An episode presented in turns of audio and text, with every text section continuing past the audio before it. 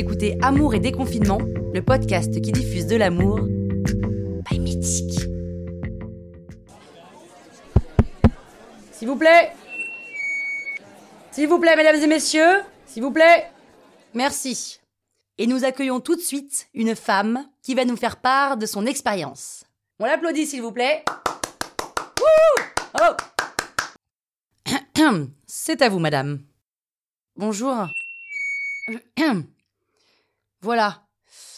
Le confinement m'aura appris à prendre le temps. Les échanges avec mes partenaires virtuels ont été très riches parce que nous avons pris le temps. La frontière entre le virtuel et le réel est ténue. Entièrement d'accord Or, une relation amoureuse ne se crée pas que sur le physique. Ça c'est clair Chut L'application de rencontre en est la preuve vivante. La complicité peut se créer virtuellement. Elle est d'ailleurs plus forte lorsqu'il n'y a pas d'enjeu physique. Les langues se délient, la confiance se gagne plus rapidement et la projection est naturellement excitante.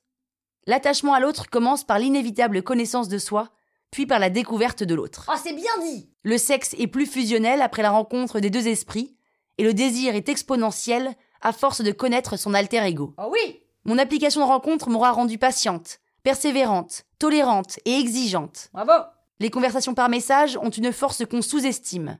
Les discussions au téléphone créent la proximité.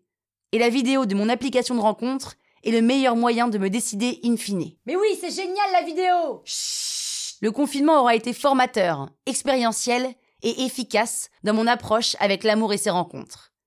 Temps, disponibilité, envie et engagement ont été les maîtres mots de mon confinement et seront plus que jamais ceux de mon déconfinement. Bravo Merci. Oh oui, bravo Wouh